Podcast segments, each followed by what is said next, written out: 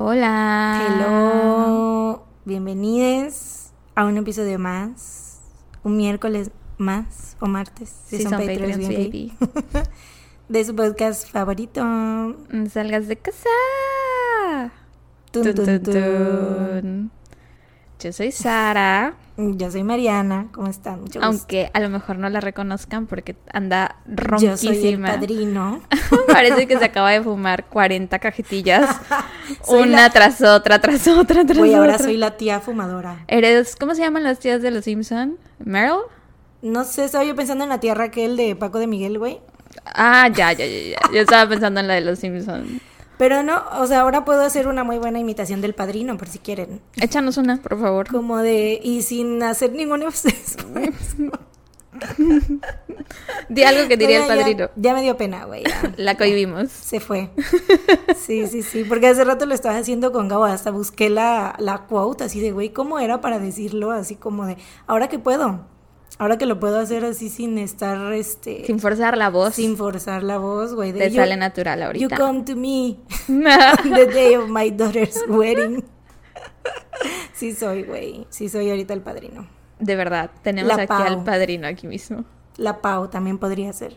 Pero no, porque la Pau es como que me hace sí, no, no sé cómo. ¿Quién es la Pau? La Paulina Rubio. Ah, ya, ya, ya, ya. Bueno, son una combinación entre la Paulina Rubio y el padrino. Y la tía fumadora. de La Paco Sí eres. Ay, sí. ¿Por qué estás tan ronca?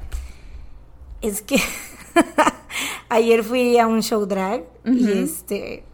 Sara iba a ir con, conmigo, ¿no? Bueno, íbamos, todo salió porque yo ni siquiera, yo, yo ni siquiera hubiera pensado ir este fin de semana en particular, pero Sara me dijo que su hermana andaba, este, que tenía ganas de ir, ¿no? Ya al final ya no fueron, pero pues yo ya había quedado con mis amigas las dragas, que, porque pues me llevo yo prácticamente con... Ayer me estaban diciendo eso, güey, así de, güey, Mariana, ¿tú qué pedo eres como la... Te ibas con todas las dragas de Veracruz. LOL. y este, entonces pues ya había quedado con mi amiga que iba a pasar por ella, ¿no? Bueno, por ella.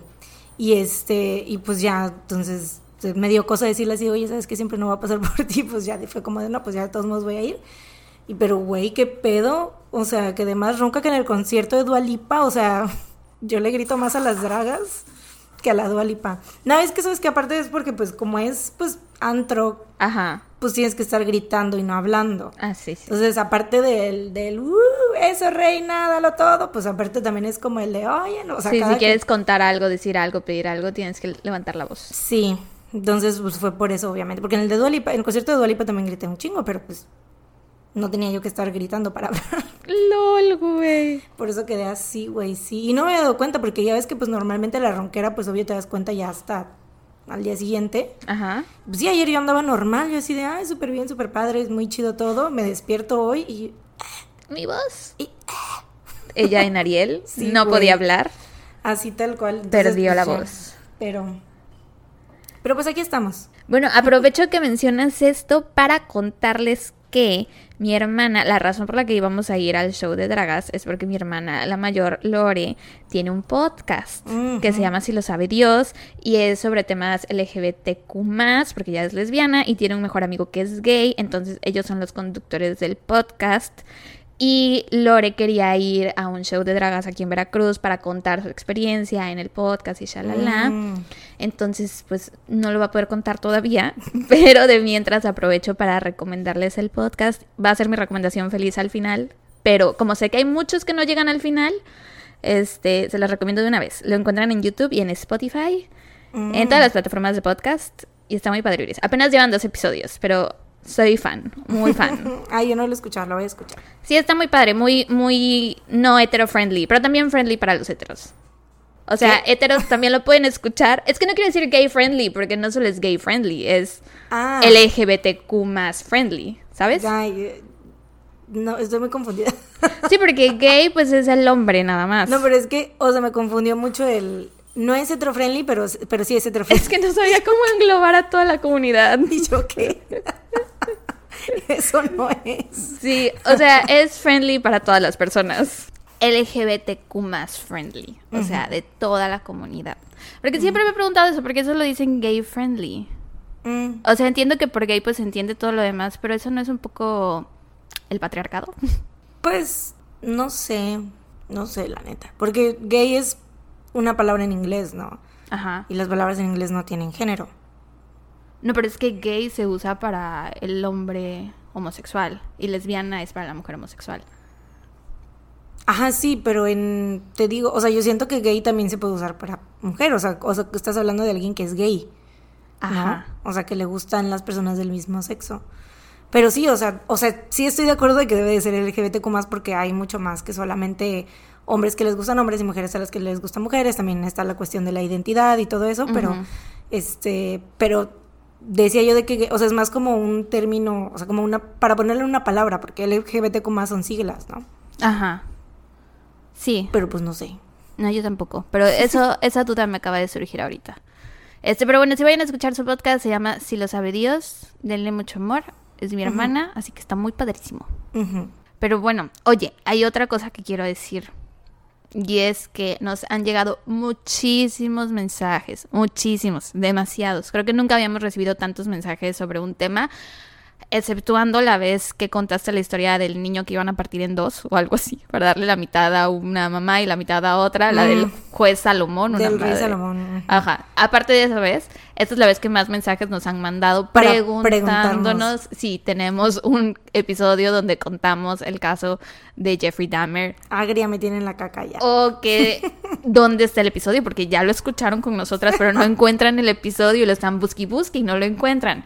Amistades, no, No lo van a encontrar. no existe. Porque no existe tal episodio. No hemos cubierto ese caso. Así que por favor, dejen de preguntarnos. Porque nos han preguntado por todos los medios posibles. Lamentamos decirles que no lo hemos cubierto. Y yo, pues de hecho, el día de hoy te voy a Te contar. voy a hablar. Funny that you say that. Jeffrey Dahmer. LOL, güey. ¿Empezaste a ver la serie o algo? Sí, sí, sí, sí, empecé a ver la serie. Yo no la he Voy- visto. Voy como el episodio 5 Ajá. y la neta es que, güey, está muy fuerte. O sea, he tenido que ir de que un episodio por día ¿A poco? porque es- está muy, muy cruda y muy real se siente, siento Mm. yo. Como que sientes que estuviste ahí, pues. Ya, Entonces, ok. la neta sí está como muy fuerte emocionalmente ver como que eso, porque la neta es que, güey, pues Evan Peters sí... de o sea, yo, la neta, ese vato... Es un gran actor. Sí, a me gusta mucho físicamente, este, o sea, de que me, me atrae, pues. Y, o sea, fíjate que luego es como difícil cuando tienes como un actor que te gusta mucho físicamente, no sé si te ha pasado en alguna serie o película que le haga de desgraciado, de alguien así mm, feo, culero. Pero, güey, ahorita a mí la neta no me está costando trabajo porque separó completamente a Evan Peters de porque, güey, siento que es Jeffrey Dahmer, güey. Ajá, sí. Y me da mucho asco. Sí, sí, claro. O sea, no siento que esté viendo yo a Evan Peters, pues, o sea, estoy viendo ese pendejo. ¿Y a ti no te parece atractivo Zac Efron, por ejemplo? No. Antes sí, pero ahora ya como que ya no tanto. Pero no tuviste esa situación cuando viste Ay, la de Ted Bundy. Esta película está bien culera, güey. O sea, pero ¿y eso qué, qué tiene que ver? Porque no me gusta nada de la película, ni Zac Efron, ni nada. LOL. ok. Sí, no, es que aparte, ¿sabes que Mi tema con esa película, creo que ya lo hemos, ya lo habíamos platicado, ¿no? Que yo siento que hicieron mal en poner al Zac Efron, güey. O sea, siento que debieron de haber puesto como a un vato menos... O sea, aunque no me guste mucho físicamente, admito que es un vato muy guapo, muy atractivo, pues que muchas consideran muy guapo y que su crush. Pero ¿no así. sientes que es lo mismo con Ivan Peters? No, porque Ivan Peters es muy buen actor, güey. O sea, sí le queda el papel, pues. Pobre Zac Efron. Sorry. Y Zac Efron, ah, bueno, chingo mi madre. Sorry about it. Supongo que no te gusta la saga de High School Musical. I no eres fan de Troy Bolton, I fucking guess.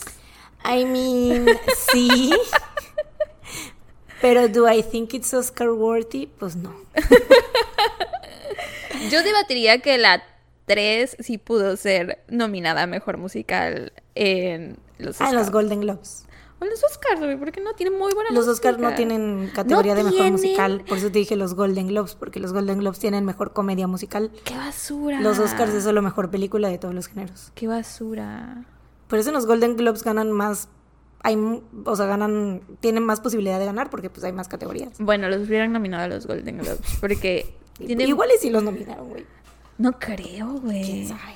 ¿Quién sabe?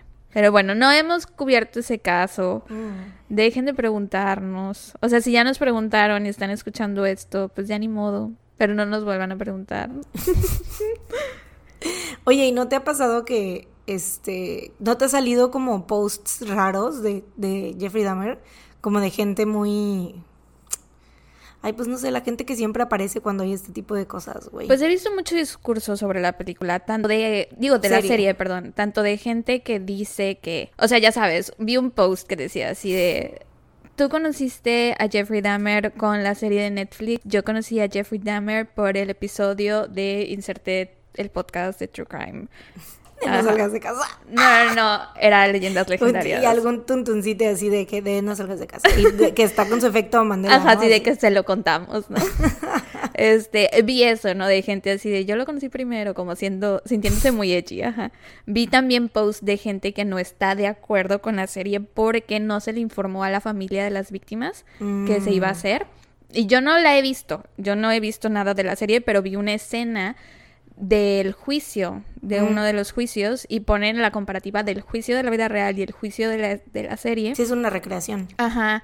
Y salió este esta muchacha, la hermana, una de las hermanas, ya es una señora, supongo, a decir que nadie le preguntó a su familia, nadie le avisó que se iba a hacer esa serie y que sienten un poco que pues los están como revictimizando, algo así. Entonces, he visto esa parte de la plática también. Mm. Y he visto parte de plática que de muchas mujeres en TikTok diciendo que, que cómo les puede estar causando tanto shock eh, la serie de, de, Jeffrey Dahmer, que no está nada cruda, que este, que hasta la han visto varias veces. O sea, ya sabes, como de, yo he escuchado cosas peores así. Bitch. Eso es lo que me ha salido. ¿Qué quieres, güey? Que maten gente así real, güey. Ajá, gente que se quedó esperando como, supongo, los datos más feos, no sé. Güey. Estos son los tres lados de la conversación que he visto, creo, so far. Mm. Pero tú qué me ibas a preguntar. Justo de esos, pues... El último. no, de eso, de lo último que dijiste este, vi un TikTok de una chava que traía unos aretes de Jeffrey Dahmer, güey. Y salía diciendo así de... es que no, o sea, de que no estaba tan mórbida como ella esperaba. Mm. Y, o sea, le contesta, sale el TikTok de le contesta a una chava y la chava así de, güey, en primera estás usando aretes de Jeffrey sí, what the fuck, ¿no? Como que, güey, what the fuck is wrong with you? Vi a alguien que, no me acuerdo si fue un post en Instagram o fue un tweet, pero que decía que cree que el problema de las series o las películas que se hacen sobre asesinos seriales de la vida real es que muchas veces se les trata como rockstars y no como mm. criminales, ¿no? Entonces no sé si ahorita esta serie lo esté tratando. pero sabes que sí he visto el meme, que todo el mundo comparte el meme de, la tele y no sé cómo me siento al respecto, güey. te dije que íbamos a ver hasta terminar de esto te vas, ¿no? Y te vas, ajá. Ajá, no sé cómo sentirme con respecto al meme, güey. He visto, o sea, porque a veces digo, ay, lo podría compartir, pero digo, chale, should I? Mm, güey, sí. no, es como una línea muy delgada. O sea, es que sí da risa porque es un meme, ¿no? Ajá. De una serie. De un actor, pero pues sabes pero ya que si ves el trasfondo interpretando lo que sucedió. sí, güey, entonces sí te quedas así de verga. Y aparte lo que te iba a decir de las víctimas es que sí usan los nombres reales, o sea, mm. sí es como todo, por eso todo se siente muy tan real y hay muchísimas cosas que sí son literal como la recreación, ¿no? como lo del juicio. Por eso te digo que hay muchas cosas que tú sientes que estás ahí, güey. O sea, sobre todo, bueno, yo te digo, voy como por el quinto episodio. Y el primer episodio sí está muy, está muy fuerte, güey. Me tuve que tomar un par de días después de verlo para seguirle porque fue así de a la verga. Pero sí, güey. Yo sí la voy a ver, pero todavía no sé cuándo. Sí, está, está buena, está buena, la verdad. Y o sea, es que, güey, bueno, no sé, tú, creo que, o sea, bueno, las dos conocemos el caso de Jeffrey Dahmer, está de más decirlo. Muchos se confundieron, bueno, no muchos, pero hoy eh, Mary, Mary, mm. nuestra Mary. Eh, Con el Robert Verdela. Ah, exacto, que supongo que tienen como muchas similitudes los casos, no sé. Sí, sí, sí. Tal vez por eso había tuntuncitos que pensaron, tuntuncites que pensaron que habíamos cubierto el caso, pero no, no, lo hemos hecho. Pero me ibas a decir que las dos conocemos el caso. Te interrumpí. Sí, sí, sí, las, y yo, yo muy atenta. Yo, y yo intentando darte el hilo porque te lo quité. Y yo, Toma el hilo, continúa la idea, perdóname por interrumpirte. ya, solté el hilo. el hilo ya está en el piso. Agarra el hilo, por favor. el hilo está en el piso. Este, sí, las dos conocemos este caso y, o sea, es de esos casos que son tan largos y con tanta información que no, bueno, por lo menos yo no me lo echaría ahorita en... No, ni yo. Lo tengo en mi lista desde hace un buen, imagino que Sí, también tú, ¿no? sí, Pero sí, es sí. Sí, todas es de las esos casos, semanas. pues, como tipo John Wayne Gacy, como este, el hijo de Sam, o sea, como que muy... Pero sí cubriste ya el hijo de. Sam, ¿no? Creo. No. No, no. Oh. No, Creí no, que lo habías cubierto, no sé por qué. No, no, no. No. O sea, ya me hiciste dudar, pero no. LOL. Los tuntuncites, yo lo escuché. Mariana lo cubrió, que no mienta. No, no, no. Hablé de él en Ah. algún caso que conté. Ajá. Como referencia. Sí, Ah, eso, sí ya. Lo, sí, eso sí lo recuerdo, pero no, no lo conté. Mm. Este, sí, entonces de esos casos que la neta no, o sea, está un poco más difícil Está que muy contemos denso. porque son muy densos y mucha información y a lot to ¿Y tú sabías que iba a salir la serie? Yo no tenía idea, Sí, claro que sí, porque pues Ryan Murphy, güey. A mí me gustan mucho las cosas que hace Ryan Murphy, la neta, porque hace Bitch, Me Too, Glee. Ryan Murphy es la mente maestra detrás de Glee. bueno, Y American Fuera- Crime Story también. fuera de Glee, Pero aparte de Glee, American mucho. Crime Story, American Horror Story, Scream Queens. sí, Pose. Ah, eso no lo he visto. Yo más que nada por American Horror Story y Pose. Mm. Es lo que más me gusta de lo que ha hecho Ryan Murphy, de lo que he visto. Y este, pues Evan Peters siempre está por ahí, güey, somewhere. Y qué raro, yo creo que... Mm, te decir que raro que no haya agarrado a Lea Michelle para algo en la serie. Porque Lea Michelle es como su golden girl. Este, pero... Tal, Tal vez, vez no podía leer las No, líneas. tal vez no tuvo quien le leyera las líneas. Lol. Pues sí. Entonces por eso sabías que iba a salir. Yo no tenía idea, güey. Sobre todo sabía que no recordaba que Ryan Murphy iba a estar detrás del proyecto, pero sí tenía muy presente que Evan Peters iba a interpretar a Jeffrey Dahmer. Mm, creo que eso sí lo sabía, pero no hicieron una serie o película hace poco y era Evan Lynch. Y creo que cuando salió dije, ah, tal vez me confundí, era la de Evan Lynch y no la de y no era Evan Peters, tal vez lo cambiaron o I algo have así. no idea. A ver, déjame verificar porque tal vez estoy hablando de cosas que me imaginé. Pero oye, lo que te iba a decir también es que, o sea, ¿sabes qué pasa con del, del, de lo que mencionaste de que los tratan como rockstars en las series y películas? Que es que Jeffrey Dahmer siento que es imposible tratarlo como rockstar, güey. pues por cómo era, ¿no? O sea, como, bueno, por lo que sabemos de él y como las entrevistas que ha habido, que es como muy, pues tenía un temple muy, muy pasivo, muy, y, o sea, inclusive así como, no sé, como muy, o sea, ves cómo hablaba muy pausado y muy así como tranquilo y como que decía las cosas como si, o sea, que parecía literal que no tenía emoción alguna. Y siento que por eso es, eso es como que un poco lo que mm, lo diferencia de algunos otros como tipo Ted Bundy, así, que sí eran como muy teatreros y muy de que querían... Ah, exacto, sí. O sea, el Jeffrey Dahmer, su- seguro que había una parte de él que estaba disfrutando la atención, por supuesto, pero eh, sí se siente diferente su actitud, pues, ¿no? O sea, como que en las entrevistas y eso. Ok, nos dimos cuenta apenas que el micrófono se desconectó a mitad de la plática. Una disculpa. Ya regresamos Un perdón, afortunadamente Sí. fue a tiempo porque Sara ya había empezado a a contar, su contar mi caso, caso, sí. pero llevaba bien poquito, entonces eh, tomó la decisión ejecutiva de Empezar de nuevo. empezar de nuevo porque pues sí todo Sí. Y lo demás no se Sí, puede vale. regrabar porque pues fue plática, entonces Sí, no la pues, podemos ya. actuar. ni modo. Bueno, entonces, yo hoy les voy a hablar sobre el asesinato de Anna Franklin y la historia de supervivencia de Jennifer Holliday. Anna Franklin nació el 26 de abril de 1987 en Texas. Hay poca información sobre su vida y sobre cómo era su personalidad. De lo poco que hay está que le gustaban mucho las fresas, el color rosa y el color blanco.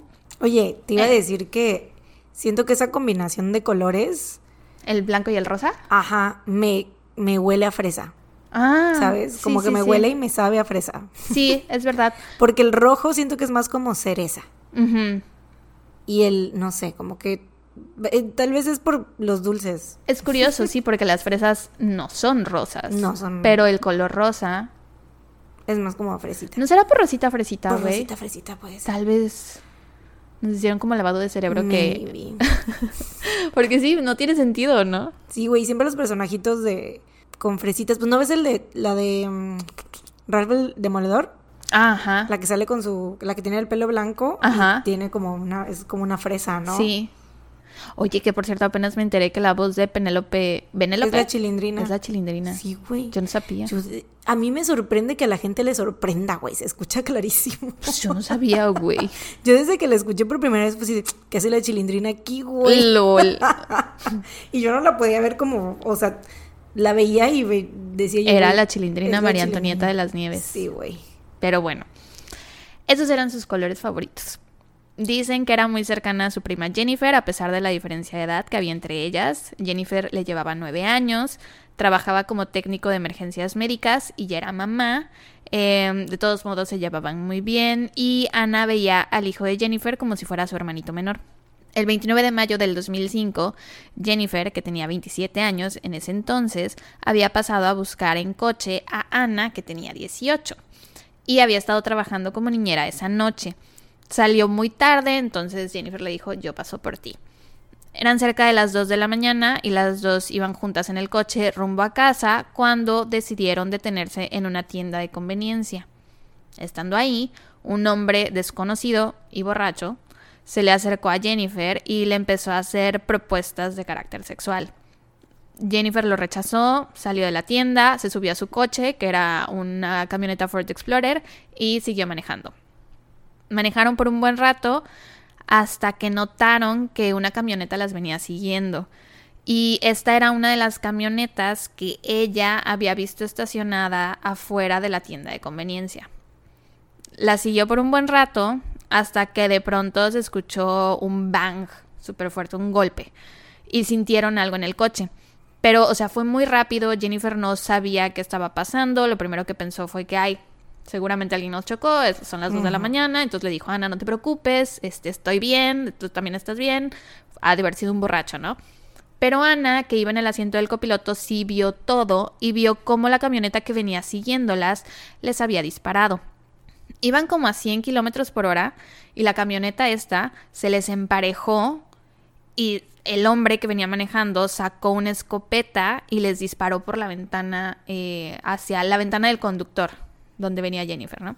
Que güey, o sea, ¿te imaginas ir, ir tan en chinga y aparte sacar una escopeta, ir borracho y poder pareja, disparar? Muy, o sea, wow, muy peligroso. Eh, obviamente al hombre no le importaba el peligro, claramente.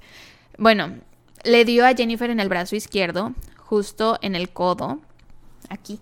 Estaba muy gravemente herida, al punto de que casi se le caía el brazo. En la parte interior. No, pues o sea, el codo y ah, atravesó. atravesó, atravesó. Pues sí, era Ya una pensé escopeta. que, este, como... Ah, ok, ok, ok. No, no, o sea, ella venía manejando, le da por acá, Ajá. le atraviesa Ajá, ajá. y casi se le estaba cayendo. O sea, su El del brazo. codo para la mano le colgaba solo por un tendón, güey. A la vez. Porque era una escopeta. Entonces, obviamente, le, ay, le pegué al micrófono, perdón. El hoyote ahí. Ajá, o sea, le la- destruyó me el a codo. la bestia. Sí, güey. Em, Ana gritaba así de go, go, go. ¿Sabes? Como de sigue, sigue, no te Pero, pares, ¿no? Pues, ¿cómo, güey, si no tenía un brazo nada más? Exacto, pero Jennifer no. Aparte de que no se le cuenta. funcionaba el brazo, no podía ver casi porque había Ah. sangre por todo el parabrisas y había vidrios en todas partes. Y aparte el shock, güey, ¿no? Claro. Entonces Jennifer tenía su celular sobre las piernas y le pidió a Ana que lo tomara y llamara al 911. Ana agarró el celular y en eso la camioneta se detuvo detrás de ellas sin que ellas se dieran cuenta. O sea, porque obviamente en ese momento Jennifer se frenó. La camioneta se detuvo detrás de ellas y el conductor se bajó. Traía la escopeta en la mano y se acercó a ellas del lado del conductor. Y güey, de película de terror, se para junto a ellas, las ve por la ventana y les dice, Hello girls. Ay, y se horror, empieza a reír, güey. Ay, qué asco. Sí. Mm. O sea, ¿te imaginas en la madrugada, güey, que todo está oscuro en medio de la carretera? No, güey. O sea, y te acaba de disparar en el brazo. Ay, no. Qué feo. La Qué horror. Me ventana- imaginé así como Leatherface, güey. Ajá, sí, güey, pues es que así eh, son muchas películas de terror, así empiezan. Eh, la ventana estaba rota porque pues les había disparado por ahí. Así que nada más metió la mano por la ventana, se estiró, le arrebató el teléfono a Ana y lo aventó. Se hizo un poco para atrás, o sea, como dio unos pasos, unos pasos hacia atrás y comenzó a dispararle nuevamente al coche. Jennifer recibió un disparo en el pecho y uno en el cuello, mientras que Ana recibió uno en la parte trasera de la cabeza que la mató casi al instante. Mm. Sí. Güey, estoy sorprendida cómo es que Jennifer sobrevivió a esto, güey. Sí. En el cuello, con la escopeta, güey, sin brazos. A la bestia. Ya sé. Eh, Jennifer seguía con vida, pero estaba sangrando demasiado. Tenía más de 40 heridas causadas por los perdigones de la escopeta. Creo que tú una vez explicaste esto en un episodio o algo así. Eh, la escopeta, o sea, no es como una bala. Son como muchas balitas chiquitas. Y entonces si te disparan una vez, tienes como muchas, muchas pequeñas balas que se llaman perdigones. O Bueno, eso fue lo que entendí por la rápida búsqueda que hice en Google. no me crean mucho. Este, pero no, bueno, sí sí lo, tenía lo expliqué, varias. ¿sabes cuál? En el de mm, la... mm, El tiroteo en el, en el cine Ándale. cuando la premiere de Dark Knight Sí, Rises. sí, sí, sí, lo explicaste, porque yo me acuerdo Y- que ya había escuchado yo esto. Pusimos las fotos también. Ajá, justamente. Entonces, bueno, sí tenía más de 40 heridas a causa de los perdigones. A la bestia. El Pues es que hombre... pequeñitos hoyitos así. El hombre la sacó del coche y la arrastró hasta su camioneta y después regresó al coche de ella para intentar mover el cuerpo de Ana. Y Jennifer dice que no sabía si estaba intentando llevársela, o sea, subirla a su camioneta también o si nada más la quería aventar a la autopista, no sabía, ¿no? Pero que estaba intentando mover el cuerpo. Y mientras Jennifer estaba en la camioneta del tipo, notó que él había dejado la escopeta en el asiento delantero. Y enseguida pensó, oye, pues me voy a deshacer de la única arma que trae, ¿no? Entonces la agarró y la aventó por la ventana y cayó en medio de la carretera, ¿no? Y como que por un milisegundo se sintió aliviada, pero se hace cuenta que aventó la escopeta y volteó y vio que el piso de la camioneta estaba lleno de armas, güey. ¡A la madre! Sí. Y desafortunadamente no había tiempo. O sea, no, no había No. forma de que las sacara todas. Sí, no. Eh, poco después el hombre dejó de intentar mover el cuerpo de Ana y regresó a la camioneta, arrancó y se alejó junto con Jennifer de la escena del crimen. Eh, cuando el hombre giró hacia una carretera secundaria que salía de la autopista, Jennifer empezó a considerar sus opciones. Pues las armas estaban ahí al alcance de su mano y había un chingo, ¿no? Y entonces pensó, debería tratar de agarrar una y usarla. O sea, de cualquier forma, lo más seguro es que me vaya yo a morir, entonces debería al menos intentarlo. Y mientras intentaba decidir qué hacer, el comportamiento del hombre se volvió cada vez más errático y violento. La empezó a golpear en la cabeza, la quemaba con cigarrillos, le gritaba muy enojado y después empezaba a reír Mm. incontroladamente, güey. Incontroladamente, incontrolablemente. Descontroladamente. Descontroladamente. O incontrolablemente, no. Ay, no sé. Sin control. se reía mucho. Sin control. Risitas. Después de conducir por un rato, el hombre descontroladamente, porque hay una canción que es descontrol, ¿sí? Ay, no sé, tu mirada me tiene en descontrol. La neta. Sí. ¿Qué dije yo ahorita? Incontroladamente. Ya ni sé, güey. La neta. O sea, soy un ignorante, güey. A mí no me creas.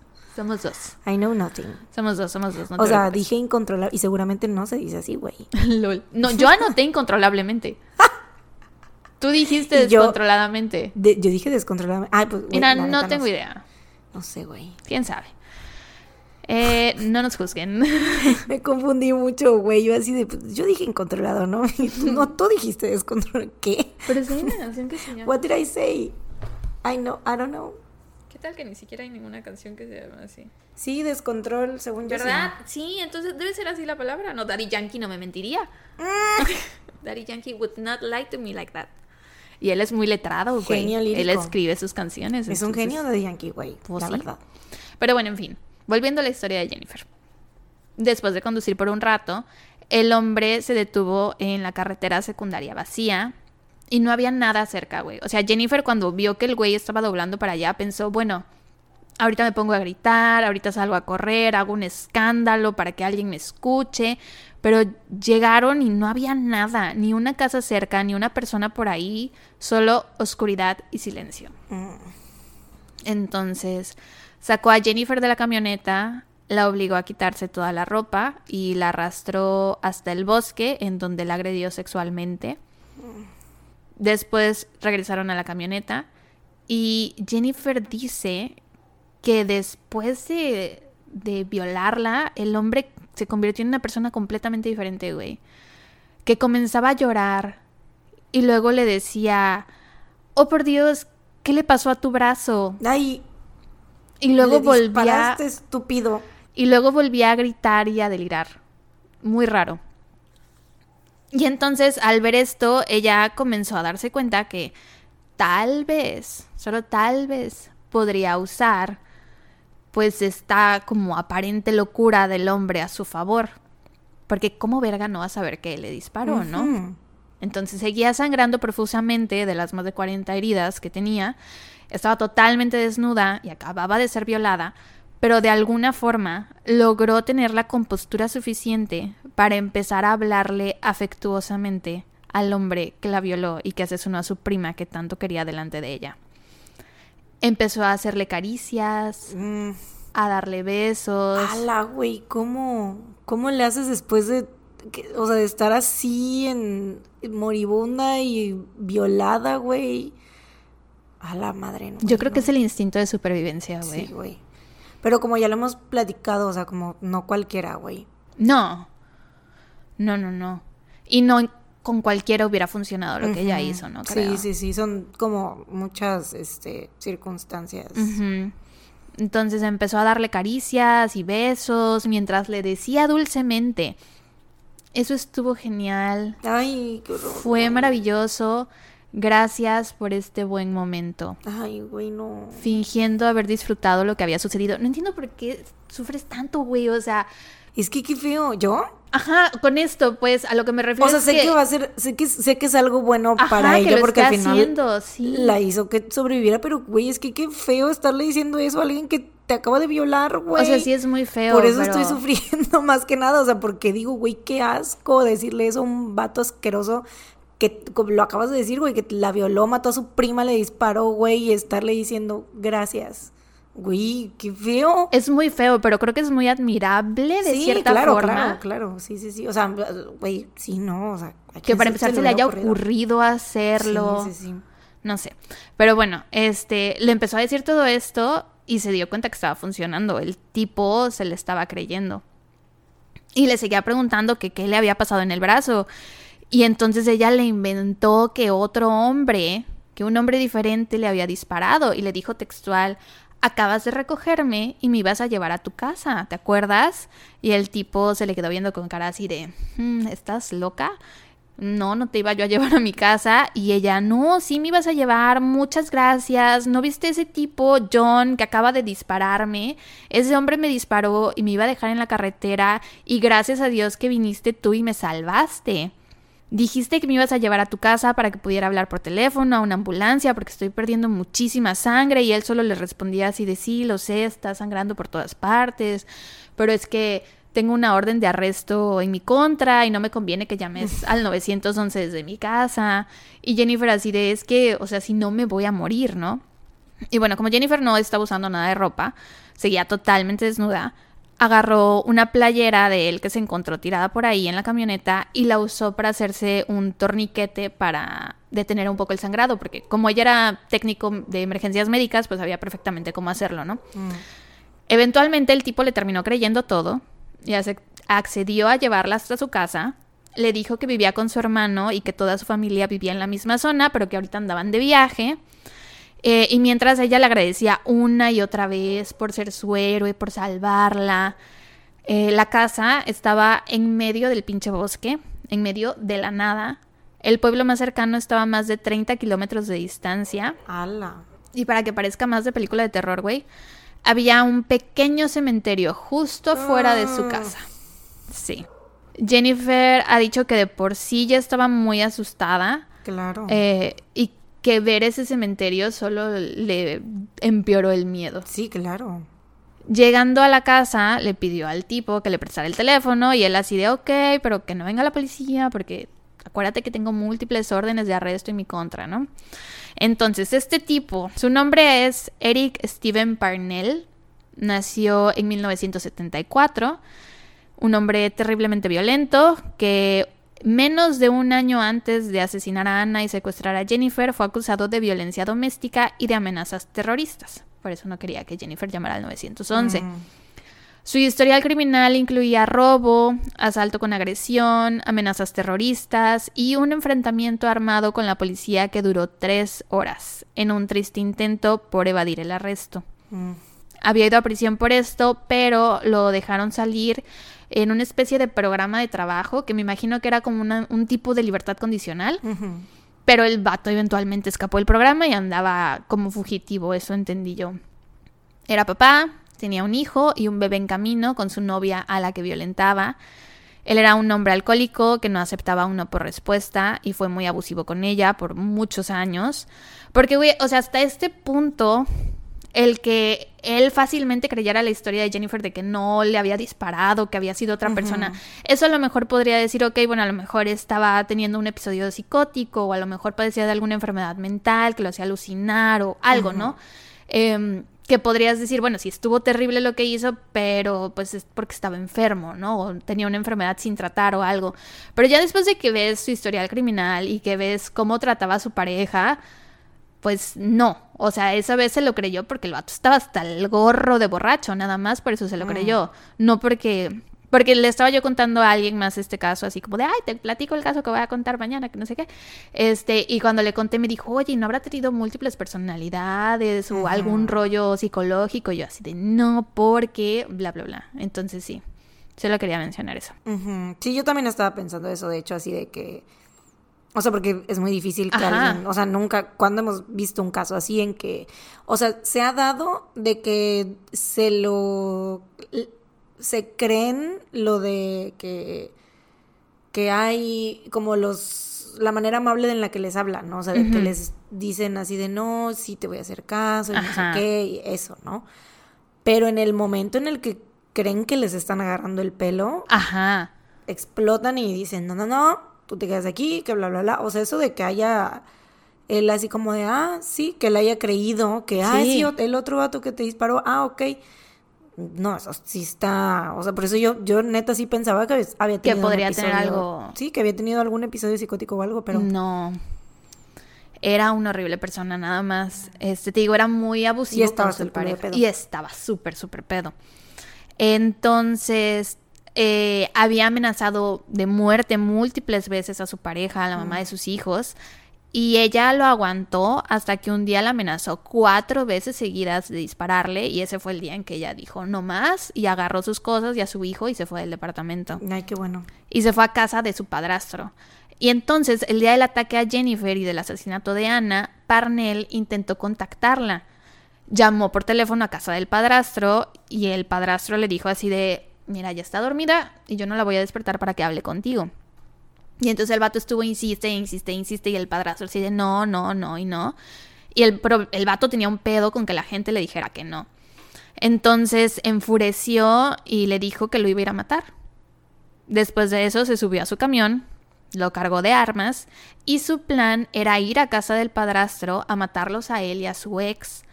Pero en lugar de hacer eso, primero se fue a un bar, se puso pedísimo, intentó ligar, pero todas las mujeres a las que se les acercaba lo rechazaban. Y entonces salió del why. bar. I wonder why, exacto. Suena que es una un partidazo, güey, un gran partido. ¿Quién no querría salir con un hombre así? No tengo idea, güey. No tengo idea. Amenazas terroristas, violencia doméstica, robo, asalto agravado. Y seguramente fue muy amable, se los pidió de seguro. Yo creo que sí, güey. Seguro era un hitch. Yo creo que sí. Definitivamente tomó clases con el maestro de la seducción. Will Smith. Entonces, ajá, como ninguna de las mujeres le, le hizo caso, güey, salió del bar emputado y pedísimo y se fue a una tienda de conveniencia donde se topó con Jennifer y decidió seguirla luego de que ella lo rechazara. Y aparte, güey, para terminarla de joder, Jennifer manejaba el mismo coche que la ex. O sea, la ex también tenía una Ford Explorer. Entonces, eso tal vez lo triggerió. Puede ser que haya pensado que es- a la que estaba siguiendo era Sí, la ex. estaba pedísimo. Exacto. Y claro, o sea, claramente no estaba siendo coherente en su Sí, pues, o sea, si real les, le creyó a. Jennifer que no había sido él el que le había disparado, güey. Pues, tú- quién sabe, vete a saber qué más cosas habrá pensado, güey. Eh, pero bueno, regresando al momento en que están en su casa, Jennifer le siguió insistiendo hasta que por fin la dejó usar el teléfono para llamar al 911, de nuevo con la condición de que fuera solo la ambulancia, ¿no? Que no quería patrullas de policía en su casa ni nada, pero ella le aseguró que no habría ningún problema y le dijo, van a estar muy felices de que me hayas salvado la vida, vas a ser el héroe del día. Ahora les voy a leer la llamada al 911. Eh, Jennifer dice, alguien me disparó en la carretera y este hombre aquí me ayudó. La operadora pregunta, ¿alguien le disparó? Y Jennifer dice, ajá, y mi brazo está a la mitad en este momento. Y este hombre justo aquí, este hombre justo aquí frente a mí me ayudó. Y de fondo se escucha la voz de Parnell que está diciéndole algo a Jennifer. La operadora le pregunta, ¿dónde estás? Y Jennifer dice, por favor, dense prisa. La operadora pregunta, ¿usted es de esta área, señora? Jennifer dice que no. Y entonces la operadora le pide hablar con Parnell. Le dice, déjeme hablar con ese señor que le está ayudando. Y en ese momento Jennifer como que titubeó, o sea, porque dijo, ¿qué tal que ahí es cuando se da cuenta de que fue él el que me disparó? O sea, que ahí se me cae el teatrito. Entonces no se sentía segura de pasarle el teléfono a Parnell y en lo que ella está titubeando, escucha a la operadora hablar con un oficial, porque cuando llaman al 911, eh, un perdón por los ladridos de perro. Cuando llaman al 911 se Sí. escucha que la operadora puede hablar con, o sea, que reporta los crímenes que le están diciendo, Sí, sí, sí. vayan a tal lado, tengo tal cosa, shala, ¿no? Entonces puede escuchar que la operadora le dice a un policía, tengo otra herida de bala. Y Jennifer responde, la misma, la misma, la misma, es la misma. Y la operadora pregunta, ¿eres la misma? Y Jennifer le dice, ajá, ajá, por favor apúrense. Porque para este momento en que ella llamó al 911, Ya habían encontrado el cuerpo. ya habían encontrado el cuerpo. Ajá, exacto, el coche, el cuerpo de su prima. Y la operadora que le había contestado a Ana la primera vez era la misma que le contestó ahorita a Jennifer, ¿no? Y pues ahora, gracias a esta llamada, la policía sabía que el asesino la había secuestrado y la había llevado hasta su casa. Se dice que hubo un momento en el que Parnell salió de la habitación y dejó a Jennifer sola con el teléfono y ahí fue que ella aprovechó para decirle la verdad a la operadora que el tipo con el que estaba era quien la había secuestrado y la había disparado y que había matado a su prima.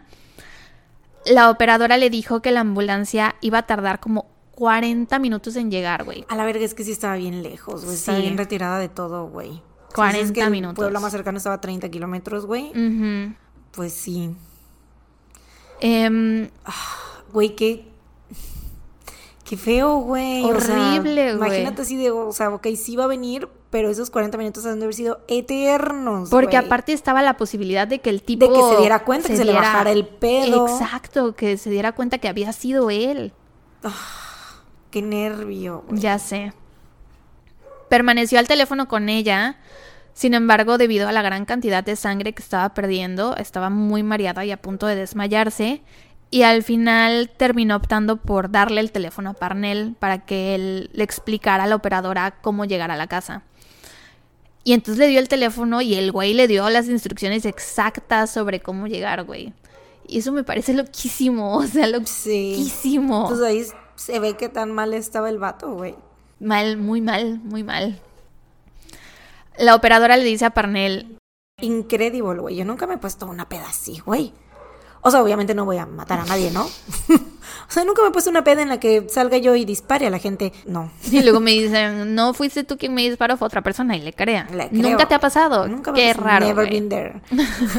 o sea, no, me refiero que nunca me ha pasado. O sea, es que es normal que te pase de que de repente tienes flashbacks de las cosas, ¿no? Que no te acuerdas al 100% que te digan así de que, güey, ayer andabas diciendo que te querías besar con Pero ya es como al día siguiente, ¿no? No Ajá. en la peda. Bueno, es que en la peda, ¿cómo te vas a acordar? La- No, no, no, o sea, me refiero de que te dicen así de que, güey, no te acuerdas que andabas diciendo X cosa y todo así de, ¿y cuándo dije eso, no? Pero de hacer algo, o sea, si, por ejemplo, si te caes, ¿no? En la peda o si vomitas o qué sé yo, de eso siempre te acuerdas, güey, la neta. O sea, es como que tienes... No blurry- siempre te acuerdas. No, güey. bueno, yo sí. Yo Tú sí. te acuerdas. Yo sí, yo sí. ¿Tú sí has tenido así de que blackout? Sí, güey. Mira, ves, ahora sí me salió el gasp. LOL.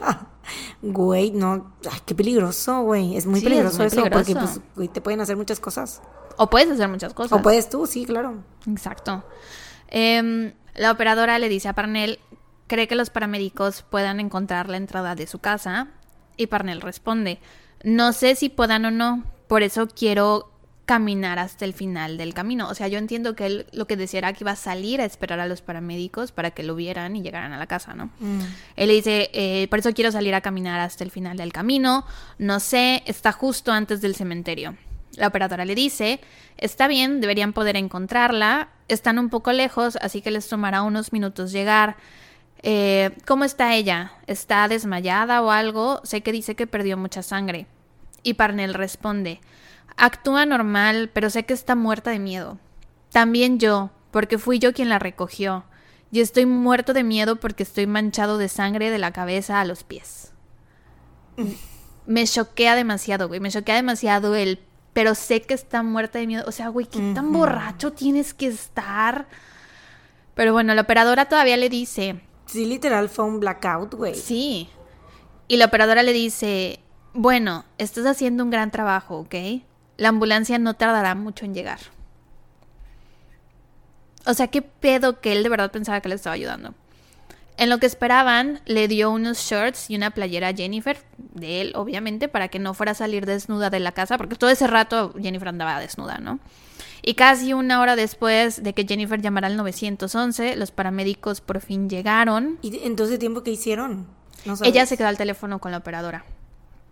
Por teléfono la operadora fue la que le dijo que ya habían llegado a la ambulancia y que saliera de la casa, ella sola. Ella le hizo caso, salió de la casa. ¿Y el tipo no le dijo nada en todo ese rato? No, pues nada más le dijo ponte esta ropa para que ¿Qué no salgas desnuda. O sea, no, no... Es que me sorprende mucho todo. Ya sé, güey, está increíble. Ella le hizo caso y salió de la casa y se dispuso a caminar hacia la ambulancia cuando de pronto vio que algo se movía, como si los árboles se estuvieran moviendo. Eh, no supo qué era, en ese momento pensó que tal vez estaba viendo cosas por la cantidad de sangre que había perdido, pero en realidad era el equipo de SWAT que se metió por el bosque para sorprender a Parnell y capturarlo porque algo que les dijeron a los la razón por la que ella tuvo que salir de la casa para ir a la ambulancia fue porque él había tenía historial de resistirse al arresto, o sea, te digo que tuvo un enfrentamiento de tres horas armado con la policía, entonces por eso llegó el SWAT a sorprenderlo y por eso pidieron que ¿Ya Jennifer sabían quién era? Ya, ya sabían quién ah, era. por su, claro, por su dirección y todo eso. ¿no? Exacto, sí. Eh, menos de un día después del horrible ataque, Eric Parnell fue acusado de asesinato en primer grado, agresión sexual O agravada. sea, sí lo capturaron ese día, obviamente, ¿no? Sí. Y ahorita no. Se quedó ahí en su casa, se rehusó a salir y nada, ya. el SWAT tocó la puerta, él no abrió y dijeron, bueno, vámonos. Lo intentamos. Hicimos lo que pudimos. Ni modo. Güey, no, espérate, ¿sabes qué me dio risa, güey? Ahorita que dijiste lo del SWAT, porque es que ahorita esto Sara lo repitió, ya lo había dicho, ¿no? Pero, porque por unos ruidos que tuvimos, pero es que, güey, la primera vez que lo dijiste, que dijiste que se estaban moviendo los árboles, Ajá. yo estaba así de. Estaba intrigada porque dije, ¿cómo que se estaban moviendo los. ¿Y se iba a meter un huracán o qué? O sea, ¿qué pedo con esta historia? LOL. Y yo, como que justo en ese momento. Llena de ¿Qué, twists qué va a pasar? Yo así de, güey, ¿qué, qué, ¿por qué se están moviendo los árboles? No sé por qué cuando dijiste eso pensé que lo que habrías pensado sería algo más bien que ver con el cementerio. Que a lo mejor se estaban levantando los muertos mames, o algo no, así, güey. No, no, no llegué, no llego tan lejos, güey. LOL. Pero no, sí pensé que era como algo de Mother Nature. No, no, Pero ya cuando me dijiste que... Era el SWAT. Llegó el SWAT y yo, ay, qué aburrido. No eran los árboles los que se movían, Era eran los hombres que caminaban entre los árboles. Sí, sí, sí, pero ay, ya. Pero como ella estaba como muy, este, desangrada, Mm. pensó que eran los árboles. Te digo, ajá, menos de un día después del horrible ataque, el Eric Parnell fue acusado de asesinato en primer grado, agresión sexual agravada y secuestro. Durante el proceso de selección del jurado en diciembre del 2005, se declaró culpable de todos los cargos y fue condenado a cadena perpetua. Jennifer Holiday sobrevivió al brutal ataque y me encantaría decirles que después de eso su vida fue color de rosa y que no tuvo que enfrentar más adversidades, pero desafortunadamente no fue así. Mm. Como resultado del tiroteo, su brazo quedó muy mal. Literal, te digo, lo tenía colgando de un tendón y por esto perdió su trabajo como técnico de emergencias médicas, porque pues, Mm. sobre todo trabajan con las manos. Y al perder su trabajo, perdió su seguro médico. Y no había seguro médico gratuito para todas las personas. Y entonces, pues ella necesitaba someterse a múltiples cirugías muy costosas, que obviamente no tenía dinero para pagarlas. Y terminó endeudándose enormemente. Dos años después del ataque, siguió lidiando con graves problemas de salud. Después de ocho cirugías, aún le quedaban más de 30 perdigones de escopeta incrustados en el brazo, el pecho y el cuello. Mm. En 2007 dio una entrevista para el Lookfin Daily News en la que dijo que todavía no podía sentir el dorso de la mano en absoluto, que no podía ni llevarse la mano a la cara, que no tenía habilidades motoras. Para este punto ya se había sometido a cinco cirugías para reparar el agujero que estaba en su hueso y para también evitar así que hubieran infecciones. Eh, una cicatriz de 20 pulgadas de largo recorre la parte posterior de su brazo izquierdo y ha dicho que todo el dinero que gana se destina a facturas médicas. En septiembre del 2007 recibió buenas noticias y es que el director ejecutivo del hospital Memorial Hermann se enteró de su historia y cubrió todas las facturas médicas para una cirugía crítica que ya no podía pagar. Y gracias a esta cirugía es que ahora tiene movimiento de nuevo en, en la mano, en el codo, más bien, en el codo. Eh, antes de eso no podía realizar tareas sencillas, no podía atarse los zapatos, abrir contenedores, el refri, nada. Después de la cirugía tuvo una entrevista con el Houston Chronicle en donde dijo, mi único objetivo en la vida es volver a ser como era antes. Sé mental y físicamente que nunca podré volver al trabajo que solía tener, pero seré capaz de hacer algo, estoy segura. Y eso es todo por la historia de supervivencia de Jennifer Holiday. Mm. Y no ha dado entrevistas más recientes. Mm. Ay, pues ojalá esté mejor.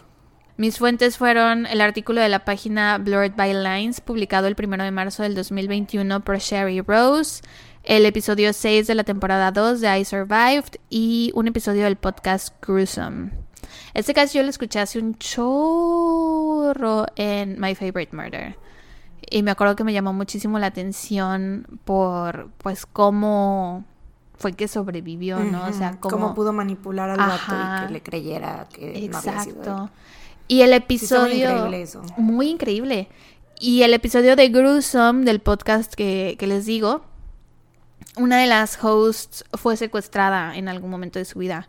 Entonces en ese episodio ella da, o sea, como que cuenta un poco sobre lo que a ella le tocó vivir y como que da algunos tips, consejos por si alguna vez alguien se llega a ver en una situación en donde necesita usar esos consejos, ella da ahí unos por si les gustaría escucharlos. Pero sí está muy impresionante, güey. Creo que ella sale, te digo, en este episodio de I Survived. Y pues obviamente lo cuenta todo. Pues, o sea, se le ve muy triste. O sea, está. Se pone a llorar, ¿no? Y yo creo que tiene que ver en gran parte porque, pues, sí perdió a su prima ese mismo día, ¿no? Claro. O sea, independientemente de todos los problemas de salud que tuvo a, a raíz del ataque, pues perdió a su prima. Entonces creo que no, no puede ver ese momento en su vida como, por ejemplo, otras sobrevivientes que es como así de... Ese día volví a nacer o... O sea, que es como buscar un poco el, silver, silver lining, lining, sí, lo mejor sí. dentro de lo peor. Creo que en el caso de ella, pues está muy cañón porque sí perdió a su prima ese día, ¿no? Entonces... Y supongo que también es el pensar... Pues el- es como el caso de Shasta, que igual su hermano, ¿no? Sí, justo. Pues es como algo pues horrible y quedas de todos modos. Sí. O sea, porque dices, o sea, sí sobreviví, que pues que bien que lo logré, que se pudo, ¿no? Pero dices, ojalá y la persona con la que estaba hubiese también tenido esa oportunidad. Sí. Y en el caso de ella también creo que puede ser el si no me hubiera yo detenido en esa tienda, si hubiera agarrado yo otra carretera, Sí, pero pues ya. chale. Pues bueno, gran trabajo, muy interesante. Gracias. Nos hacía, siento que nos hacía mucha falta cuando lo dijiste, así que ibas a contar el caso de, de sobrevivencia, dije, ay, qué bueno, nos hacía falta, ya, ya tenía rato, ¿no? Que... Sí, tenía tiempo que no contaba sobreviviente, creo. Sí, ya hacía falta. Yes, I know. Este... Espera, I wanna say something. Porque ya lo dije hace rato, pero siento que lo tengo que repetir porque ladraron muchísimo. Entonces, por favor, disculpen todos los ladridos Ah. del perro que se escucharon. No sabemos, bueno, sí sabemos qué pasó. Hay un niño suelto en la privada. No sabemos. Se nos escapó uno de los niños del caldo y anda corriendo por la calle y alborotó a los perros. O sea, no tal cual, pero si hay un niño corriendo por ahí, es el hijo de una de mis vecinas.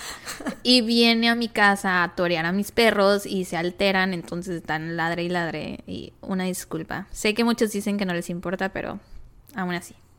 Y ya, eso es todo lo que quería decir. Sí, NTP, NTP. All's good. Bueno, pues ahora es mi turno. Yo les voy a hablar sobre el asesinato de la familia Harper. Y este caso es bien interesante. Lo puse en mi lista, no tiene, creo que no tiene mucho. La neta ni me acuerdo cuando lo puse. Sí, no sé. Pero lo tenía en mi lista. Y se me hace muy interesante por una de las maneras, por cómo se resolvió, porque es de esos casos en los que no hay como, o sea, que la evidencia es circunstancial, ya sabes, Ajá. y que de repente hay algo, o sea, algún detective se le ocurre, y si esto, y le funcionó, güey, y se, Mm. se resolvió por ese, esa cosa que se le ocurrió a ese detective, güey, entonces está, está muy interesante por esa parte. Ok, ok. Pues bueno, la mañana del domingo 6 de julio del 2003, Johnny Harper, sus tres hijos y su madre Ernestine Harper acudieron a la iglesia local. Esta era la primera vez que el bebé Marshall Harper, de seis semanas de edad, o sea, como mes, casi dos meses, asistía a la iglesia, entonces pues Joanny estaba muy emocionada por presentárselo a la comunidad, o sea, era como que para ellos era un, eh, eran muy, este, muy religiosos, entonces era como la presentación del bebé Marshall, sí, sí. ¿no? Aparte me imagino que cuando eres papá y tu bebé acaba de nacer, pues se lo quieres enseñar a todo mundo. Sí, Entonces, lo quieres presumir y ah, Ajá. pues más a la iglesia, ¿no? Que todo el mundo va a decir, ¡ay, sí. qué bonito bebé, Dios lo bendiga! Eh, después de la misa, la familia pasó a comer al restaurante Black Angus antes de regresar a casa y tomar una siestita para regresar otra vez a la iglesia e ir a la misa de la tarde, ¿no? Johnny y sus hijos estaban durmiendo en una habitación al fondo de la casa, mientras que Ernestine estaba en otro cuarto en el otro extremo de la casa. La mañana del martes 8 de julio, Kelsey Span, una amiga muy cercana de las Harper, porque esto fue el domingo que se fueron a, a dormir después de ir a, a comer, después de ir a la iglesia, y pues dos días después, el martes, Kelsey Span, una amiga muy cercana, decidió ir a casa de Johnny para verificar que ella y su familia estuvieran bien porque no había sabido de ellos en varios días. Bueno, siempre, no sé si los vio el domingo o no, pero, o sea, mínimo dos días tenía sin saber de ellos y se le hizo raro, ¿no? ¿Ella era amiga de quién? De la familia, más que nada de Joanny, de la mamá, Ok. pero era muy cercana a todos ellos, ¿no? Mm.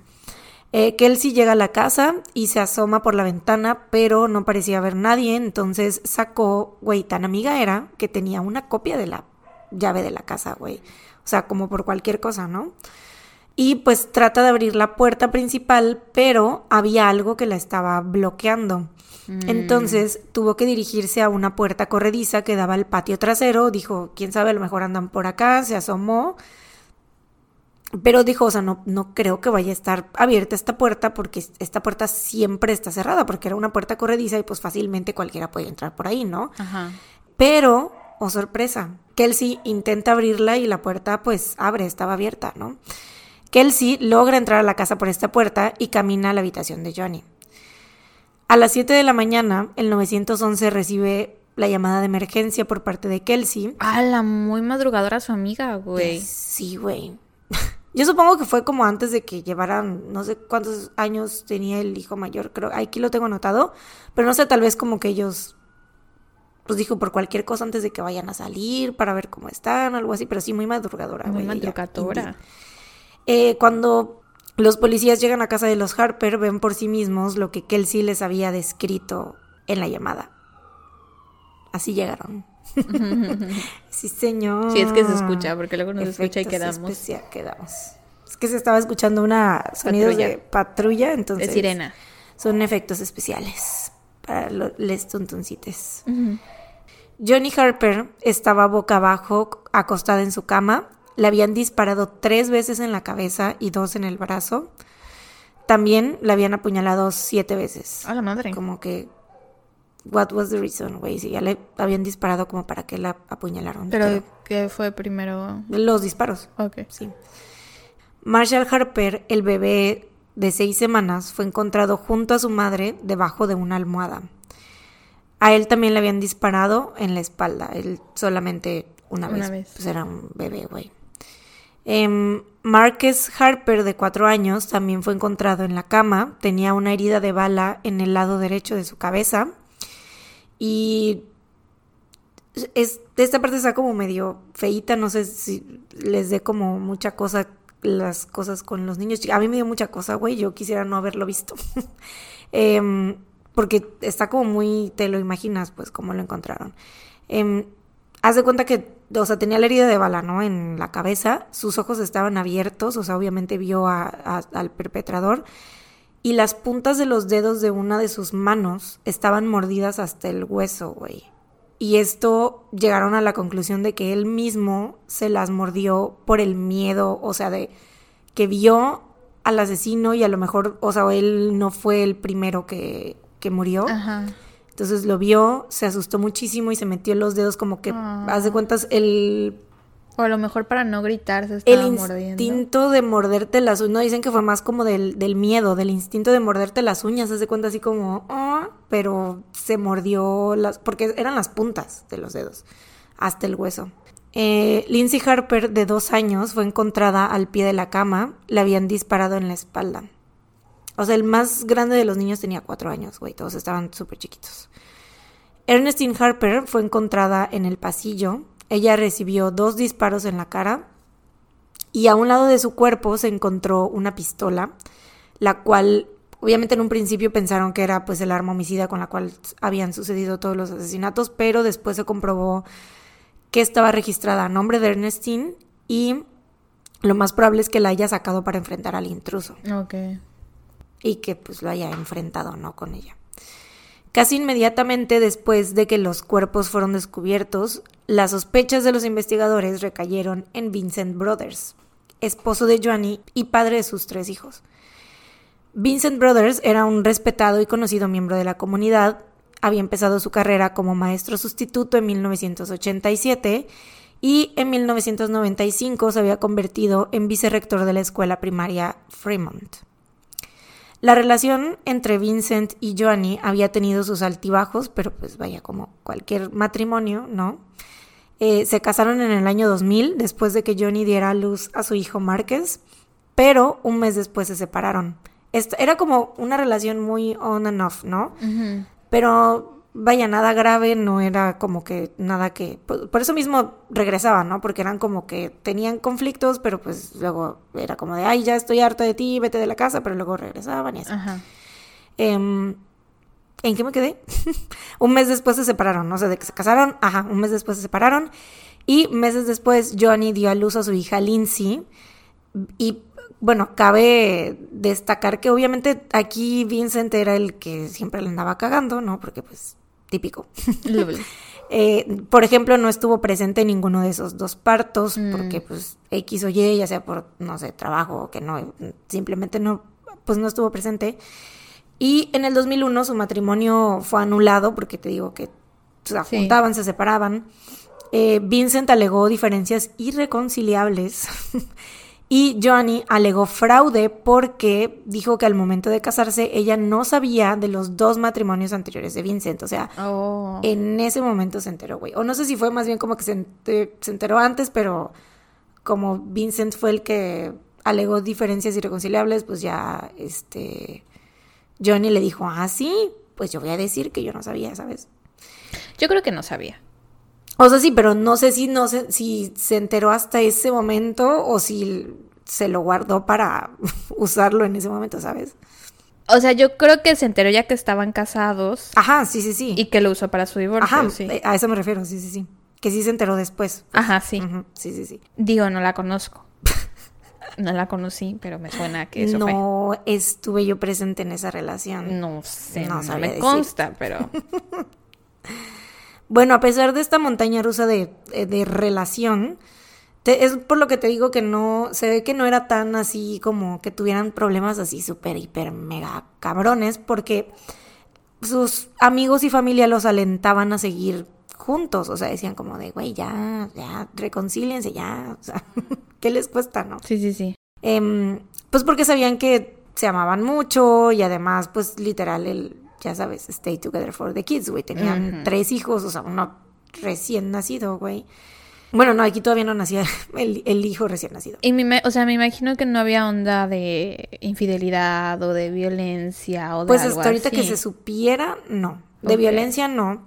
De infidelidad, ahorita que se supiera, tampoco. Ok. En enero del 2003, Joan y Vincent se volvieron a casar y en mayo nació su hijo Marshall. Después de esto, y a pesar de que Vincent se había mudado de la casa por diferencias con su suegra Ernestine, que pues también vivía ahí con ellos, Vincent estuvo presente en el nacimiento de Marshall y pues ya como que eso fue un algo importante, pues era algo que no había hecho en los otros dos niños anteriores, güey. Entonces, pues todo parecía estar mejorando, ¿no? Eh, cuatro días antes del asesinato de la familia, Vincent había volado a Ohio a visitar a su hermano, a quien no había visto en 10 años. Regresando al día de los hechos, el 6 de julio del 2003, la policía contacta a Vincent para informarle lo que había sucedido y se enteran que estaba en casa de su madre en Carolina del Norte. Y pues en ese momento fue como de, güey, ahora sí consulté el mapa de los Estados Unidos. Eh, Esto que sucedió, este, Joanny y sus hijos y este, pues su mamá Ernestine estaban en California. Ahí vivían, ¿no? Ellos ahí vivía Vincent también, pero la familia de Vincent era de Carolina del Norte y de Ohio, que está del lado derecho de Estados Unidos, y California está del lado que izquierdo. están como hacia Nueva York, ¿no? Ajá, sí, literal están de extremo a extremo. Entonces, pues lo- los investigadores fue así de, ah, no mames, pues, ¿cómo pudo haber sido este vato si está en Carolina del Norte, no? Y se fue desde hace cuatro días. Em, Vincent, aparte, también les facilitó los registros de su celular y de su tarjeta de crédito, los cuales pues, no habían salido del área de Ohio el día de los asesinatos. Mm.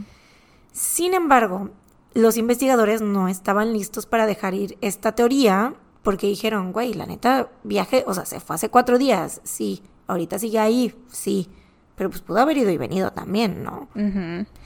Entonces investigaron a fondo los registros del auto que Vincent había rentado estando en Ohio, porque no había evidencia de que se hubiera ido en avión, ¿no?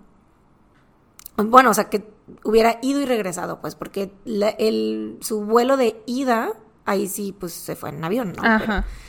sí, no había como que ninguna evidencia de que hubiera ido y regresado en avión. Y vimos, tuvimos un caso parecido, ¿no? Contamos un caso parecido de alguien que viajó en avión, que después hizo un viaje en coche, estoy casi segura. No recuerdo. Sí, creo que también era de un esposo. O sea, en caso de que sí haya ya sido conté él. este caso. Yo creo que ya lo contaste, Mariana. Efecto Mandela. No, no, no recuerdo la verdad. O sea, puede que sí. Puede que sí, pero no recuerdo la neta. Bueno, ajá. Pero bueno, este, porque también me, me, me suena que hace muy poquito hablamos de la diferencia de, de que California y Nueva York, ¿no? Ya contaste este caso. En efecto, sí, estoy repitiendo, me dio hueva Investigar. investigar uno nuevo y dije voy a reciclar. Uno Nadie que conté sabe. hace poco. Who's gonna know? Eh, bueno, checan los registros del auto que Vincent rentó en Ohio y pues ven por cuánto tiempo lo había rentado, quiénes lo habían usado antes y el kilometraje antes y después de que Vincent lo ocupara. Fue entonces que descubrieron que le había aumentado, o sea, cuando desde que él lo empezó a utilizar hasta que lo dejó este en el rental car, había aumentado alrededor de 8.700 kilómetros. Mm, Lo suficiente para un viaje de ida y vuelta a Bakersfield, California, que fue donde ocurrió todo. ajá.